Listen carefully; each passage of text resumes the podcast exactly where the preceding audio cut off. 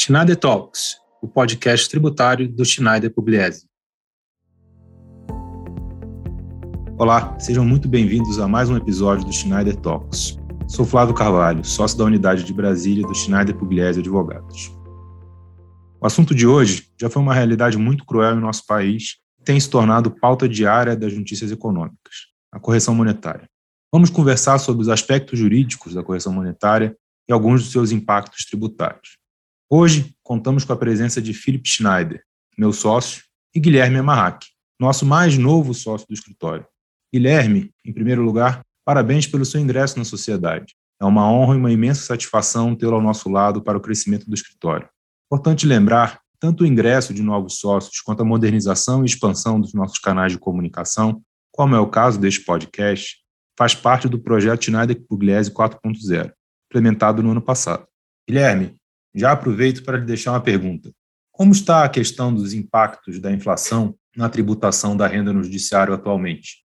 Flávio, gostaria de agradecer a possibilidade de participar do podcast do Schneider Pugliese e principalmente aqui expressar minha felicidade em integrar a sociedade ao lado de brilhantes advogados que eu sempre admirei. Em relação ao tema desse episódio sobre a tributação da correção monetária, os tribunais superiores firmaram entendimento, quando do julgamento do tema da correção monetária de balanço, no sentido de que tanto o IRPJ quanto a CSLL somente poderiam incidir sobre o acréscimo patrimonial, entendido como um incremento ou majoração de elementos patrimoniais novos. Nesse sentido, os tribunais superiores acabaram por afastar a incidência do IRPJ e da CSL sobre o chamado lucro inflacionário, na medida que a correção monetária não equivale a acréscimo patrimonial, mas simplesmente recomposição patrimonial em razão da inflação do período. Foi com base na, nessa jurisprudência consolidada dos tribunais é que o STJ vinha entendendo que a parcela da correção monetária dos resultados de aplicações financeiras não está sujeita ao IRPJ e à CSL, Inclusive, existem duas decisões monocráticas da lavra dos ministros Regina Helena Costa e Mauro Campbell, que transitaram em julgado exatamente nesse sentido, sem recurso da Fazenda. Ocorre que, atualmente, por influência das decisões provenientes do TRF da quarta região, o STJ passou a entender pela legitimidade da incidência do IRPJ e da CSL sobre o total dos rendimentos e ganhos líquidos nas operações financeiras, ainda que se trate de variações patrimoniais decorrentes de diferença de correção monetária, pois trataria de disponibilidade econômica decorrente do capital, acrescentando o valor nominal da moeda. Felipe, você que tem mais de 20 anos de experiência na advocacia tributária, que vivenciou nossos anos de inflação galopante de mais de 30% ao mês, acredita que as empresas e seus tomadores de decisão estão preparados para essa realidade inflacionária que estamos vivendo? Como você vê essa situação? Oi, Flávio, tudo bem? Antes de mais nada, eu queria aqui parabenizar o Guilherme pela entrada na sociedade. Guilherme, a gente fica super feliz de ter você aqui nos nossos quadros, como sócio, participando ativamente, mais ativamente ainda da sociedade. Bem-vindo. Quanto à sua pergunta, Flávio, você pergunta se os contribuintes eles estão preparados. É interessante essa pergunta porque, só fazendo uma correção aqui, nos meus 20 anos de advocacia, eu não participei de uma inflação galopante, mas sim eu me lembro, é, desde muito cedo, um país que vivia com a inflação, vivia com cortes de zeros, né? É uma realidade que hoje aqui no Brasil a gente vê pouco. As pessoas se lembram muito pouco, quer dizer, as mais novas principalmente, né? Elas não têm essa memória, vou até chamar de memória afetiva com a inflação como a gente tinha lá atrás. O Brasil, como país, acabou depois de muitas tentativas, encontrando um caminho para combater a inflação. A inflação foi um grande mal, uma trava para o crescimento do país.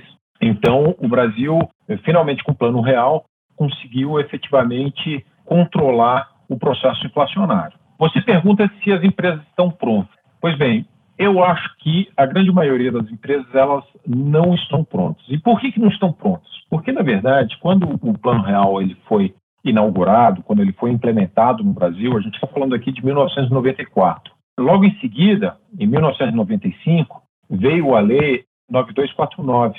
E a Lei 9249, ela trouxe uma série de adaptações à legislação do imposto de renda, especificamente com relação à nova realidade do Plano Real. Então, a gente precisa colocar isso dentro de uma perspectiva, dentro de uma linha do tempo, e ver que aqui no Brasil a legislação do imposto de renda ela sempre acompanhava ou ela trazia mecanismos para capturar adequadamente os efeitos inflacionários na economia, seja isso no custo dos bens produzidos e vendidos, seja isso no custo dos serviços prestados, enfim, a legislação do imposto de renda acompanhava de forma, digamos, adequada o progresso do processo inflacionário no Brasil.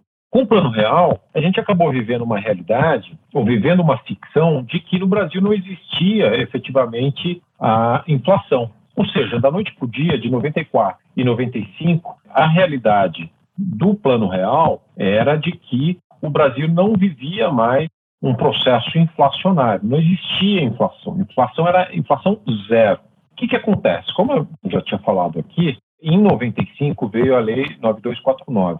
E a Lei 9249, ela acabou extinguindo a correção monetária de balanço. O que é correção monetária de balanço? A correção monetária de balanço é, na verdade, uma atualização dos balanços patrimoniais dos contribuintes de forma a capturar efetivamente o que é uma correção decorrente da corrosão monetária, ou seja, da perda do poder de compra, que é inflação, que é correção monetária, e demonstrar efetivamente o que, que seria, né, dentro dessa, dessa realidade inflacionária, o que, que seriam efetivamente os resultados, os números da empresa. Então, os contribuintes, à época da inflação, eles tinham uma ferramenta de atualização que permitia que o operador, né, o leitor, o intérprete das informações financeiras pudesse discernir, pudesse claramente verificar o que, que era, qual que era a realidade da empresa. A partir de 96, essa possibilidade ela deixou de existir. Ou seja, no Brasil, abraçamos a realidade de que o país não tinha qualquer tipo de inflação, que o país não tinha qualquer tipo de corrosão monetária e que o poder de compra de uma moeda, que no caso era o real, do, de, de um real, o poder de compra de um real, ele era estável, ele era permanente. Isso até que foi verdade. Então, se a gente pegar a história aí de 94 para cá, a gente viu que efetivamente houve uma estabilidade monetária no sentido de inflação, de controle da inflação. Contudo, num determinado momento, as empresas elas começaram a perceber que aquele um real de 1994 ou 95 já não tinha mais o mesmo poder de compra que aquele mesmo um real tinha, por exemplo, em 98, 99 ou até mesmo em 2000 que, que acontece? O Brasil e os contribuintes, eles viviam a ficção de inflação zero.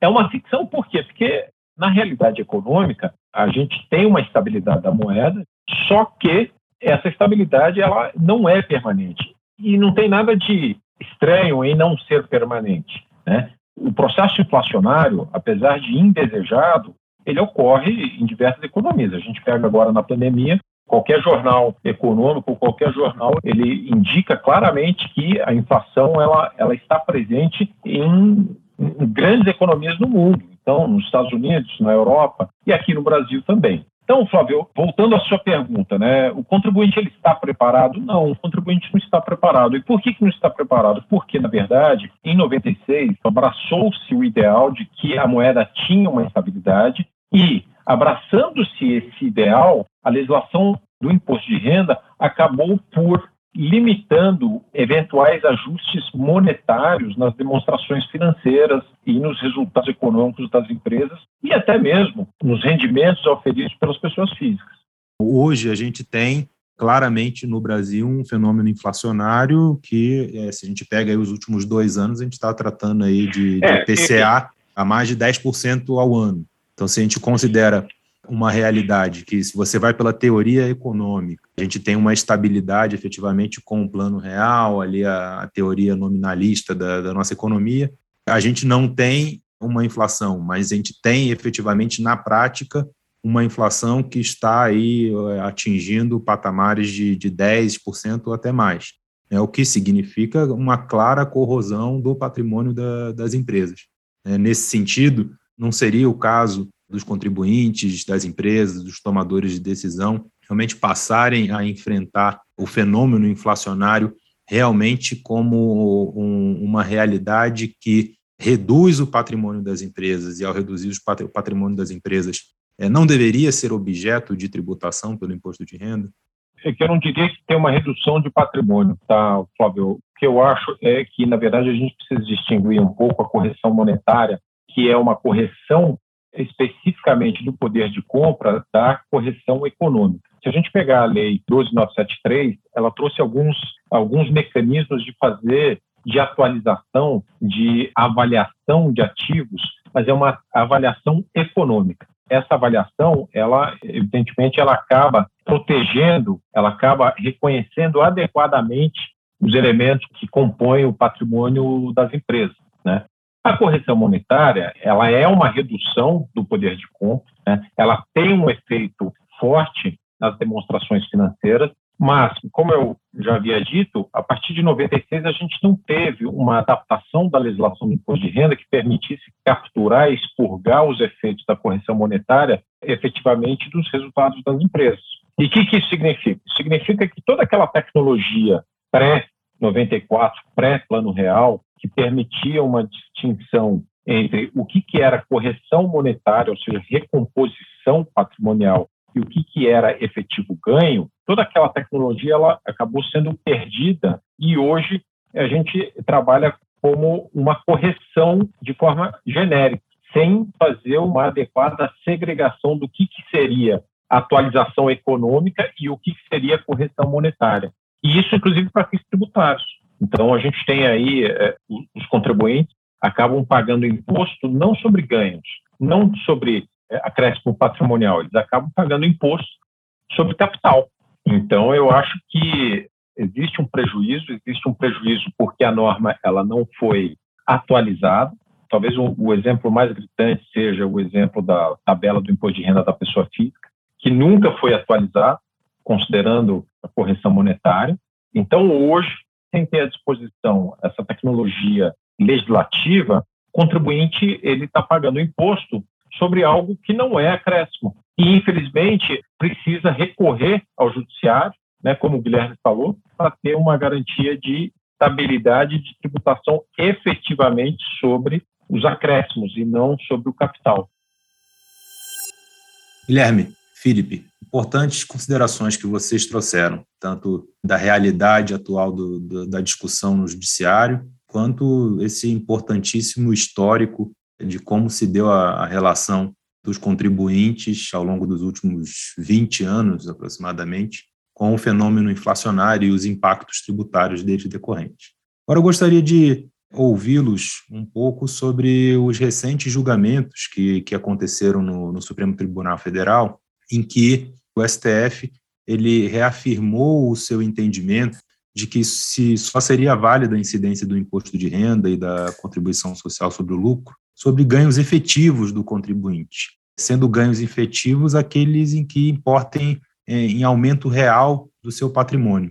Diante desses recentes julgamentos acontecidos agora em 2021, seria possível concluirmos que o correto seria o judiciário e aqui os TRFs e o Superior Tribunal de Justiça se adequarem a esse racional do Supremo Tribunal Federal e, desse modo, afastar a tributação da parcela da correção monetária contida em determinadas aplicações financeiras dos contribuintes, por exemplo? Qual é a opinião de vocês?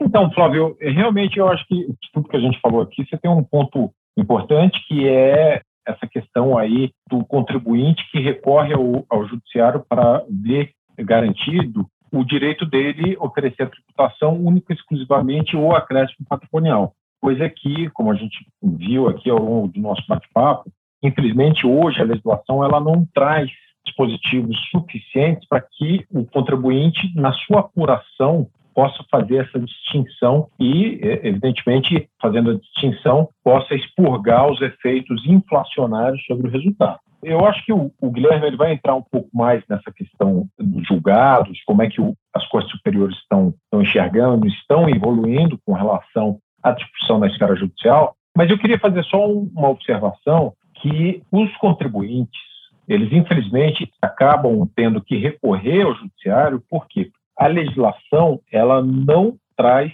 soluções para a situação da correção monetária.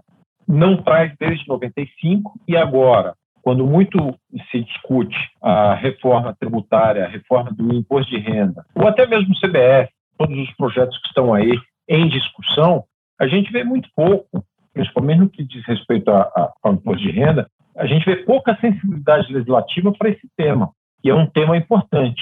Aliás, a justificativa da reforma tributária, da reforma do imposto de renda, a justificativa é exatamente possibilitar a correção da tabela. Agora, infelizmente, o que, que o Filipe gostaria de ver? O Filipe gostaria de ver nesses projetos uma atenção maior com relação a essa questão, com relação a essa adaptabilidade, né, essa adaptação da legislação, especificamente no imposto de renda da contribuição social, à nossa realidade inflacionária, que não é um privilégio aqui no Brasil, mas é o que a gente está vivenciando agora. Não sei, Gui, é, com relação a questões do, do judiciário, como é que você enxerga?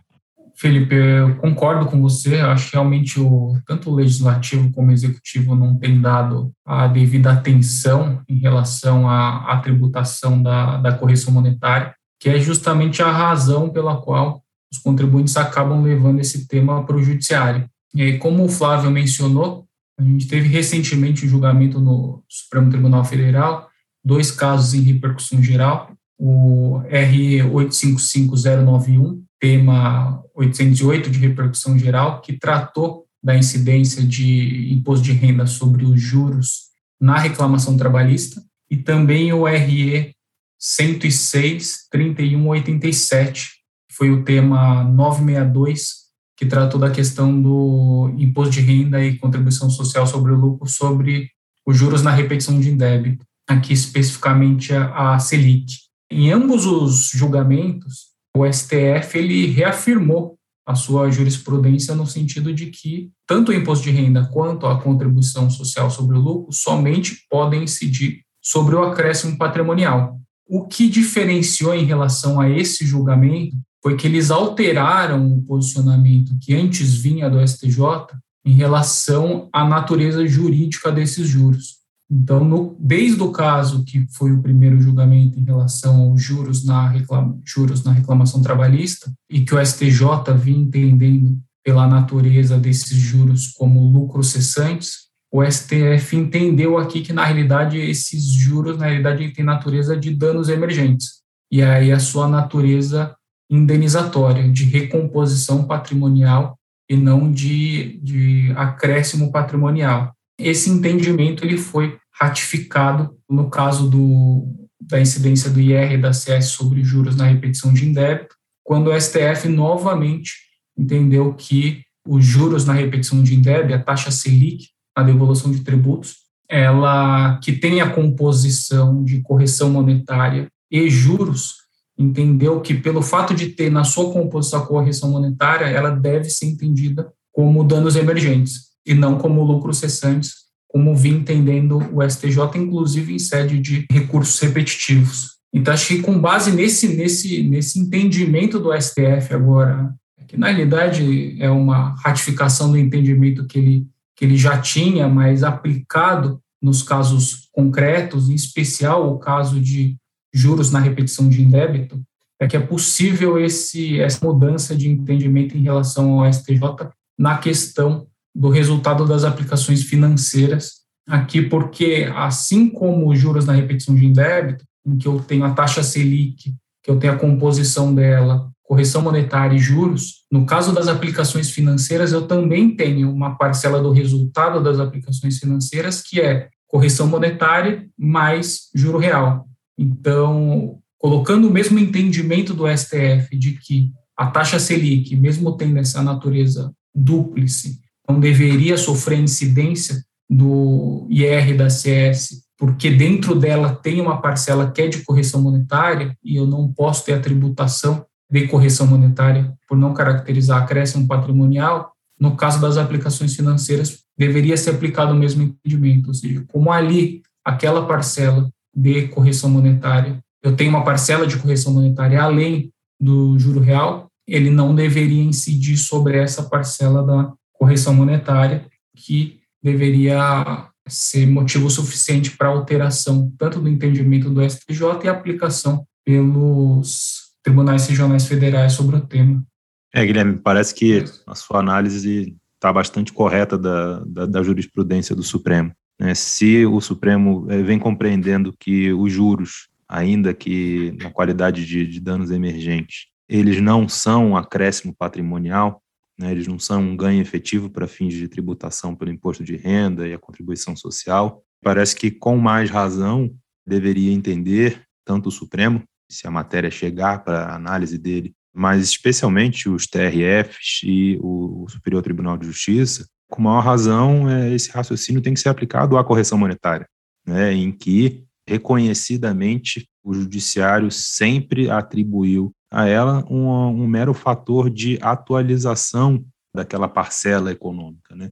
Então, se você está apenas atualizando, você só poderia tributar o que era um ganho desde o início, né? aquele ganho que já existia desde o início, que não foi tributado no início, com a atualização dele vai ser, obviamente, tributado o valor integral. Né? Agora, se nós estamos tratando aqui mais especificamente de uma aplicação financeira feita por uma empresa, feita por uma, por uma pessoa física, obviamente que o valor X que foi a aplicação, corrigido monetariamente, é o mesmo valor. É, não importa se ele teve essa atualização meses ou anos depois no final da aplicação. É o que tem que ser o elemento a ser tributado é o eventual juros que se ganha dessa operação de aplicação financeira. Então, realmente me parece que os TRFs e o Superior Tribunal de Justiça estariam é, em melhor companhia se visualizassem a questão por essa ótica jurídica da interpretação constitucional do elemento renda como sendo um, um acréscimo patrimonial efetivo e um ganho efetivo do, dos contribuintes. Desde já eu agradeço é, a presença de vocês. Antes de terminar este episódio, como de costume, deixo o nosso Schneider Talks alerta quando trazemos aos ouvintes o que consideramos o ponto de atenção no momento. E o tema em ebulição nas últimas semanas é a PEC dos precatórios, proposta do governo federal que pretende alterar drasticamente a forma de pagamento de suas dívidas judiciais, em claro prejuízo aos contribuintes que venceram longas batalhas judiciais contra a União. A proposta foi aprovada pela Câmara dos Deputados e está em debate no Senado atualmente. Vale a pena os ouvintes ficarem atentos nos próximos passos dessa PEC. Feito esse breve alerta, Felipe Guilherme, foi um prazer gravar este episódio com vocês. Obrigado, Flávio, aí, muito bacana aqui participar de mais esse Schneider Talks. A gente espera em breve estar de volta aqui. Tchau, tchau a todos e muito obrigado. Flávio, queria agradecer novamente a possibilidade de participar do Schneider Talks. Espero um novo convite para participação e agradeço a todos. Até a próxima. Convido a todos os nossos ouvintes a nos acompanharem nas redes sociais, no LinkedIn, Instagram e no nosso site, schneiderpugliese.com.br. E, claro, a deixarem suas impressões sobre o nosso podcast. Até o próximo Schneider Talks.